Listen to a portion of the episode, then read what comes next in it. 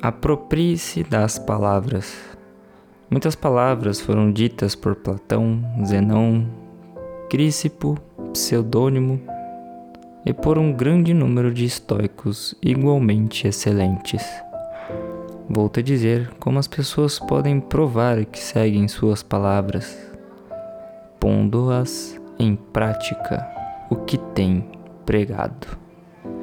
Uma das críticas feitas ao estoicismo por tradutores e professores modernos é a quantidade de repetição. Marco Aurélio, por exemplo, foi rejeitado por acadêmicos como não sendo original, porque seus escritos se assemelham aos de outros estoicos anteriores a ele. Essa crítica não é pertinente. Mesmo antes do tempo de Marco Aurélio, Sêneca estava bem consciente de que havia muitos empréstimos e superposições entre os filósofos. É por isso que os verdadeiros filósofos não estavam preocupados com a autoria, somente com o que funcionava. Mais importante que isso, eles acreditavam que o que era dito importava menos do que o que era feito. E isso é tão verdadeiro agora quanto antes. Sinta-se à vontade para tomar todas as palavras dos grandes filósofos e utilizá-las como lhe aprouver. Eles estão mortos, não se importam. Sinta-se livre para ajustar e editar e melhorar como for de seu agrado. Adapte-se às condições reais do mundo real e de sua época. A maneira de provar que você verdadeiramente compreende o que fala e escreve, que você realmente é original, é pô-las em prática. Diga-as com suas ações mais do que com qualquer outra coisa. Olá, eu sou o Matheus, faço parte da equipe de meditações como âncora e hoje li para vocês um trecho do livro Diário Histórico do autor Ryan Holiday.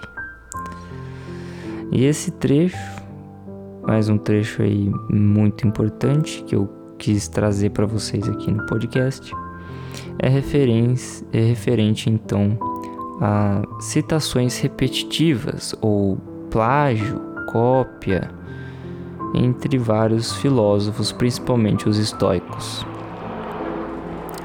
E é muito importante realmente pensar sobre isso e aceitar que existem diversas linhas de pensamento semelhantes.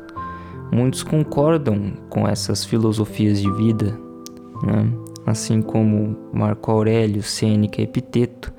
Se você for lê-los, você vai reparar que é bem semelhante suas ideias, porque a linha de pensamento, a linha filosófica é basicamente a mesma.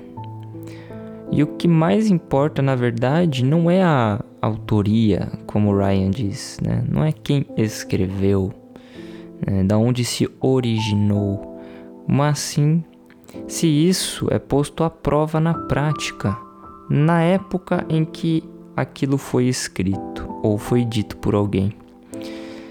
Então, falar uma frase ou escrever uma frase na internet e postá-la hoje tem um significado.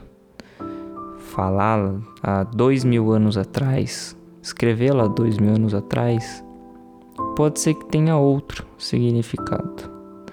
O ponto é: não adianta de nada termos filosofias, pensamentos parecidos e degustarmos deles somente em nossos pensamentos se não os colocamos à prova. E como colocá-los à prova? Ora, a todo momento, em qualquer situação da nossa vida.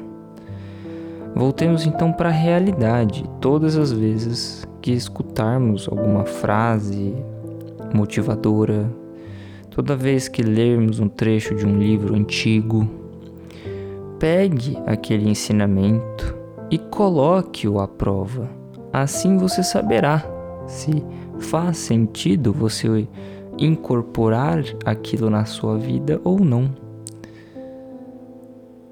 Essa é a meditação de hoje. Muito obrigado para você que escutou esse podcast e até a próxima. Fui.